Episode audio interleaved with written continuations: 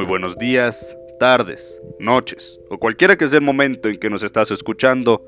Este es el podcast de Fantasmagoría Psicológica. Yo soy el psicólogo Luis Gerardo Tafoya y el día de hoy hablaremos de un tema muy, muy interesante. No sin antes recordarles nuestra página en Facebook para citas y asesoría profesional. Aparecemos en Facebook como Consultoría Laurel. Consultoría Laurel. Y bien, el tema de hoy, muy socorrido, muy buscado, muy preguntado, algo muy frecuente aquí en el consultorio, es esta cuestión de los hijos. Esta cuestión de que no maduran. Esta cuestión de cómo ayudarlos a madurar. Y se los puedo plantear así. Tú y tu marido, tú y tu esposa han sido unos padres modelo. Han vivido para sus hijos. Así que, inconscientemente han esperado la reciprocidad de estos. Su amor y adhesión absoluta, sobre todo en la cuestión familiar. Quizás ahora ustedes se hayan sorprendidos y molestos al ver que los muchachos, sobre todo al llegar a la adolescencia, están empezando a mostrar cierto rechazo por la familia. Muy probablemente se pelean entre sí, se enfrentan a ustedes, se ausentan mucho del hogar, prefieren andar en la calle, prefieren andar allá afuera, prefieren juntarse con otro tipo de amistades que quizás ustedes no aprueben. Y pues francamente muchos de los clientes que recibo están alarmados por los riesgos a los que expone su conducta. Y sobre todo están profundamente dolidos por su ingratitud, que eso honestamente es lo que más duele. ¿Qué buscarán ellos afuera de casa? ¿Qué pueden encontrar allá sino el mal? ¿Qué pueden estar buscando allá afuera cuando Ustedes los han rodeado de todo lo bueno, lo agradable, lo deseable, lo bonito. Si me preguntas qué buscan, se los diré con todo gusto. La verdad se buscan a sí mismos, ya que no quieren ser hijos parásitos. Realmente quieren valerse por ellos mismos. Ha llegado el momento de parirlos de nuevo. Y ay, cómo duele si no si yo al menos he visto que tanto les duele. Ya no me quiero imaginar lo que ustedes han sentido al momento en que ellos nacieron. Se cumplió otra vez el tiempo de arrancarlos de ti y de que intenten vivir por su cuenta. En el caso de que seas mujer, en el caso de que seas mamá, espero que como tú que los llevaste en tu seno y formaste bien sus carnes. Ahora en los años de infancia, sobre todo en que los guardaste dentro del hogar, hayas también formado bien el espíritu, con el fin de capacitarlos para vivir como se debe. Qué desgracias sobrevendrán a ti y a ellos si los tratas de retener.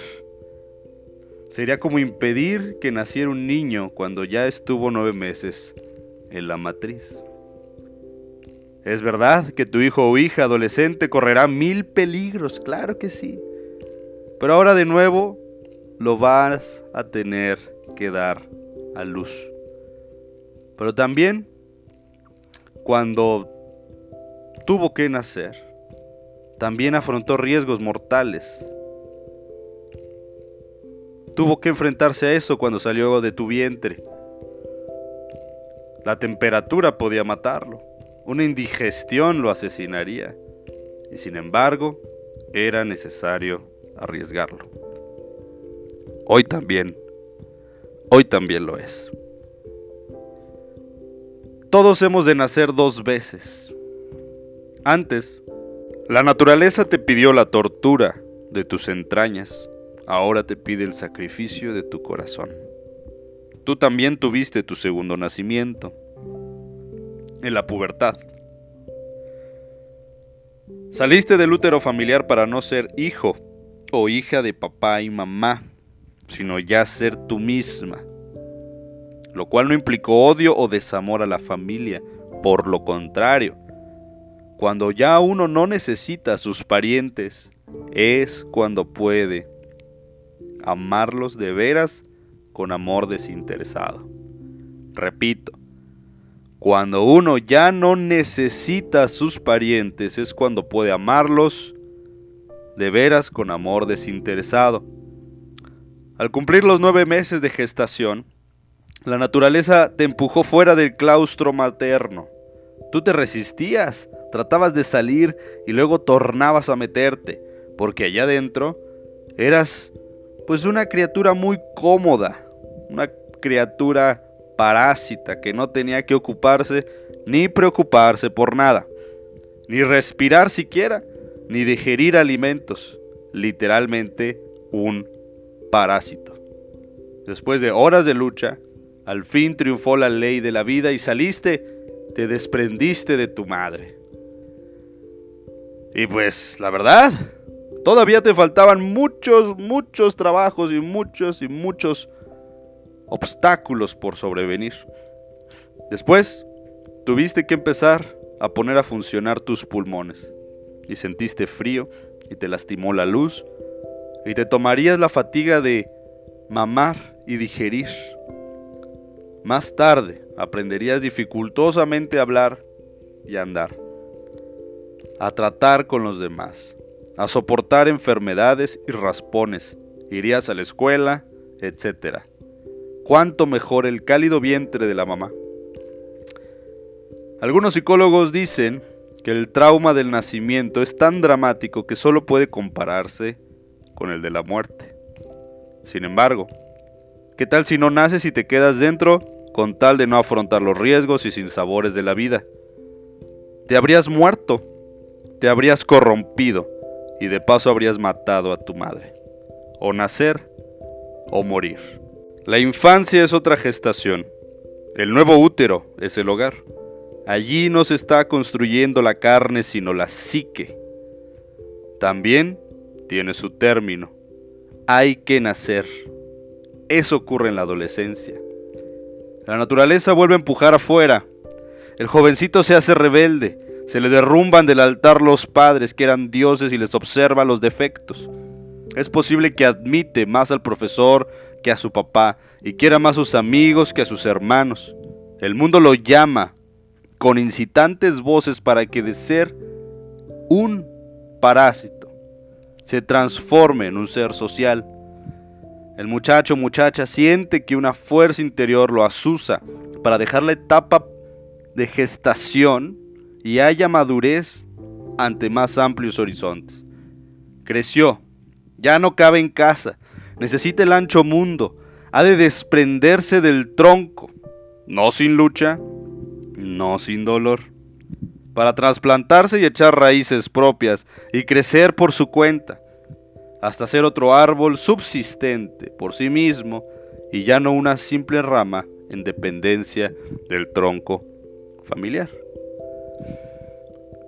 Y déjenme decirles que sobre todo aquí en nuestra sociedad potosina, se caracteriza precisamente por el mueganismo.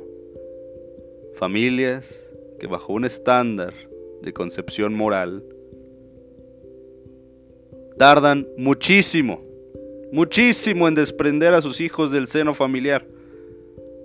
Y aún cuando salen, quedan desprendidos entre comillas porque terminan viviendo a un lado o enfrente de la mamá que a fin de cuentas es lo mismo.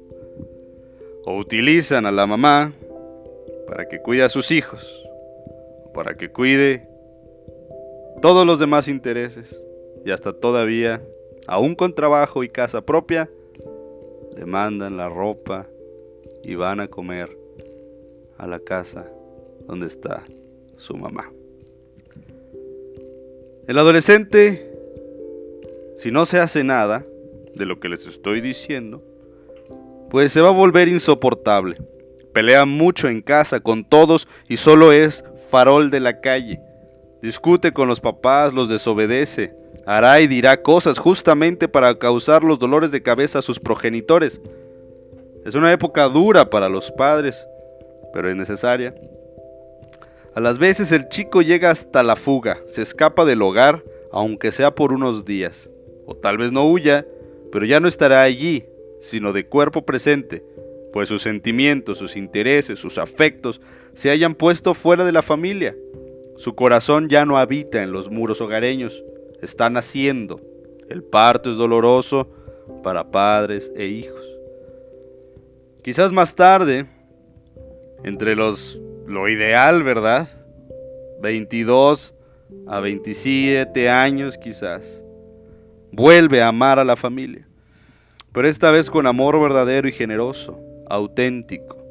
Viene transformado ya en un adulto, ya no es protegido, sino que ahora protege, ahora hace su vida, su propia vida, sin permitir que en ella intervenga la familia. Pero en cambio, se interviene en los asuntos familiares porque es capaz, a causa de su madurez, de opinar y resolver los problemas de su hogar, ha adquirido la autoridad de adulto.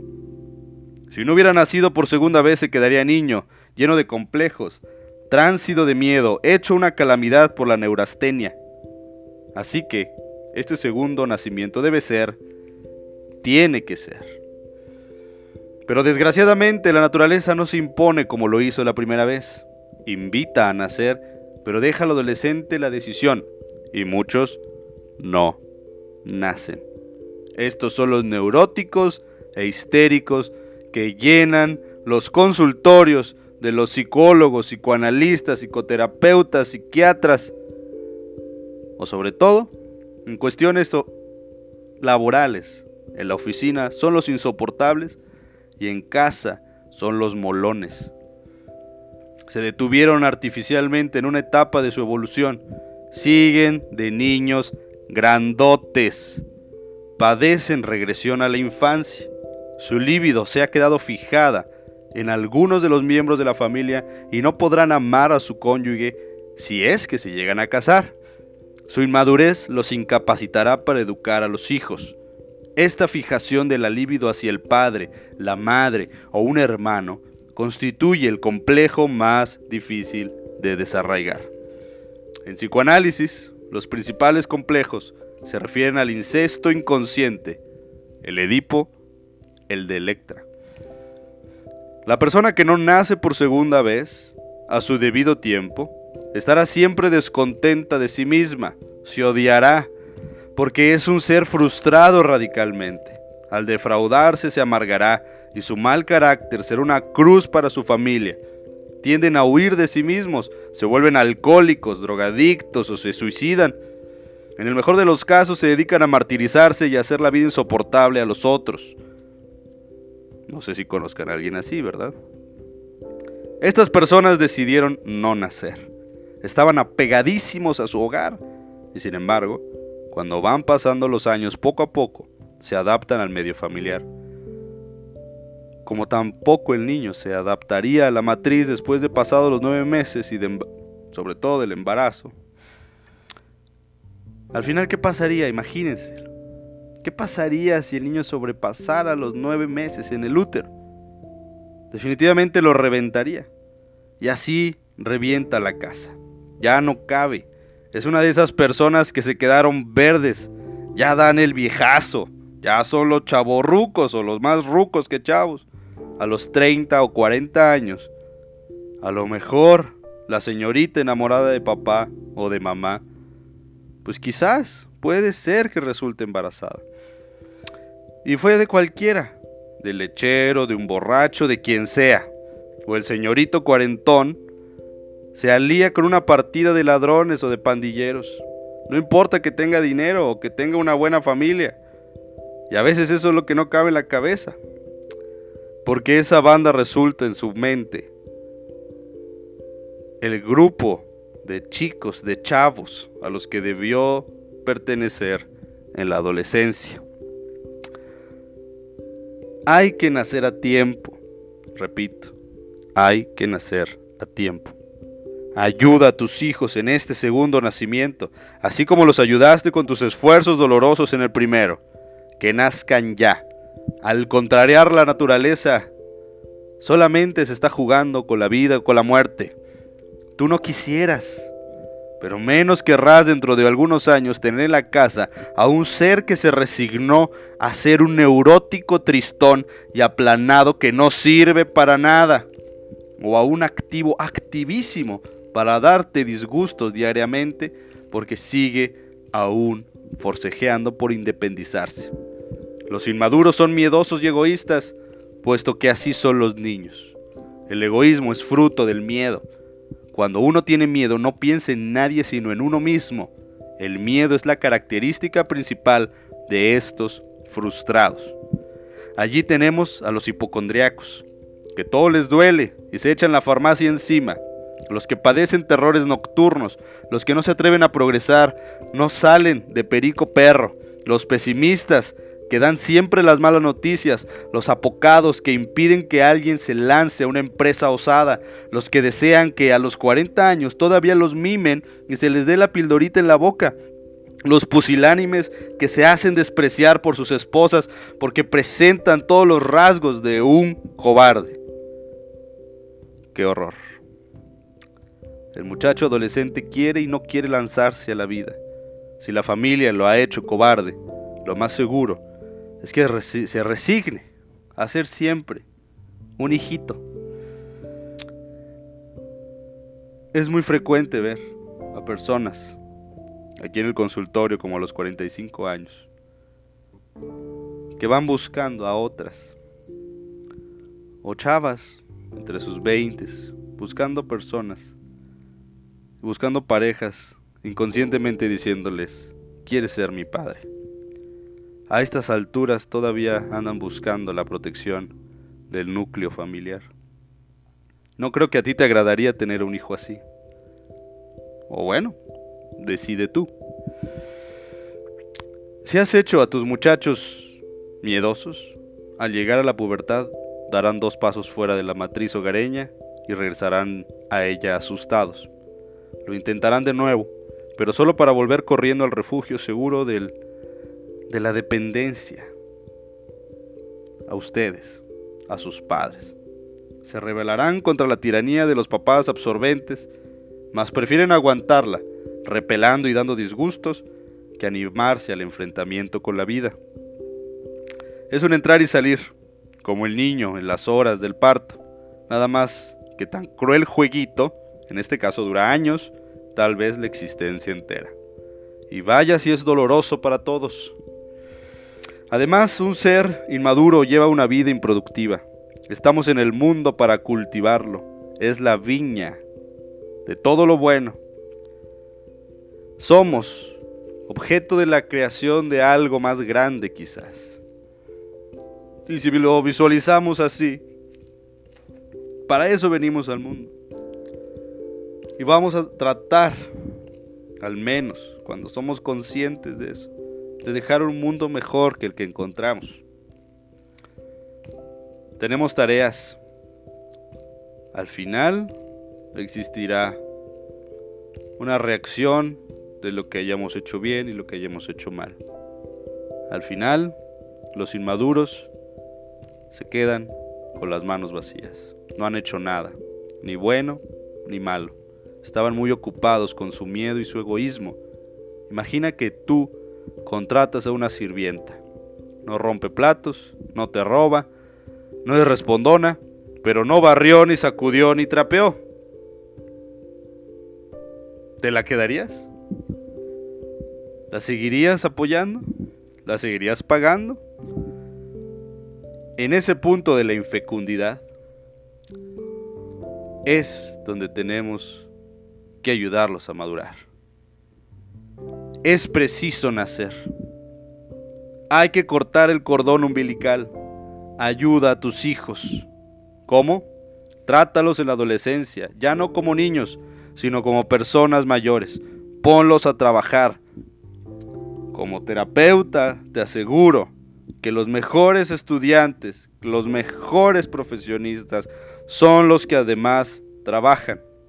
El trabajo es el gran formador, el gran madurador, aunque ya sean ricos, aunque tengan mucho dinero, no se los den, no les den dinero, que se atengan para sus gastos a lo que ganen y te pasen una parte para ayudar al presupuesto. Se sentirán fuertes y seguros de sí mismos. Si les das, te odiarán. El otro día iba por la calle y me encontré un chico drogadicto que estaba tirado en la acera. Estaba tirado en la calle. Me empezó a hablar de su padre en buenos términos, pero al preguntarle yo por su mamá, me dijo que tenía una madrastra. Insistió muchas veces en ella. Luego me enteré de que su padre no ganaba ni un centavo, mientras, mientras que la madre trabajaba para darle cuanto quiere. Por eso la llamaba madrastra. ¿Ingrato? Bueno, quien nos da nos humilla. Vemos a esa persona como un símbolo de nuestra impotencia. Contraemos una deuda de gratitud y todos aborrecemos las deudas que hay que pagar. Asimismo, detestamos al acreedor. Prescinde de la gratitud porque puede volverse odio. Pídele a tus hijos. No les des, déjalos que se basten a sí mismos hasta donde más les sea posible. Deja ya de protegerlos. No les sirvas de criada o criado, que ellos hagan sus cosas y algunas de las tuyas. Tu protección no los favorece, los daña irremediablemente. Empújalos a que tengan amigos, no quieras absorber sus afectos, no critiques a sus novias, ni a sus novios, ni a sus maestros, ni a los artistas de cine o de televisión o de fútbol que ellos adoran. Deben ya enfocar su líbido hacia afuera, son puros celos tuyos, aunque lo niegues. Responsabilízalos como adultos del cuidado de alguno de sus hermanos menores o del aseo de la casa o del pago de la luz, el teléfono, etc. Trata delante de ellos los asuntos familiares y escucha atentamente su opinión, aunque la discutas, la discusión los orientará. No hagas lo que esas madres dominantes y posesivas que todavía tienen amarrados a sus hijos de 25 o 30 años que ya está con una profesión, aún les preguntan a dónde van y les prohíben docenas de cosas. Luego se quejan de que son unos neuróticos inigualables y de que se han vuelto hipócritas o mentirosos. Ellos, escondidas, van a saltar todas esas barreras. Tenía que ser así. Además del temor legítimo que sientes por los peligros del mundo, no andarán mezclados allí tu afán de dominio y tu egoísmo, que quieren que te apropies de tus hijos para siempre. Sé leal y respóndete con la cruda verdad. Piensa que un niño se le lleva primero de la mano, pero luego se le deja andar solo, aunque muchas veces se caiga. Ahora será igual. Otros seres, otras instituciones se encargarán de guiar al joven, la escuela, la iglesia, la universidad, los buenos libros, las amistades selectas, la psicoterapia, ¿por qué no? En el seno de la sociedad se efectuará su maduración. Ya no te pertenecen, realmente jamás te han pertenecido, pues los seres humanos no somos pertenencias de nadie. Déjalos que escojan su carrera, no te opongas al estado que elijan, no sigas instándoles a que se casen pronto o impidiendo que lo hagan. Aconseja, pero no te impongas, ni molestes insistiendo. No los saques de los atolladeros en que se meten, que ellos vean lo que hacen. Así aprenderán a no cometer errores. Pórtate como si tú fueras paralítica, paralítico o inútil, para que ellos saquen al buey de la barranca. En fin, Piensa que tratas con adultos y no con niños, y entonces los obligarás a que se porten en consecuencia. Ayúdales de este modo a que maduren, a que nazcan y a que sin miedo se lancen a vivir en plenitud. Entonces tendrás su amor verdadero. Mientras sean niños, te necesitarán y eso no es amor.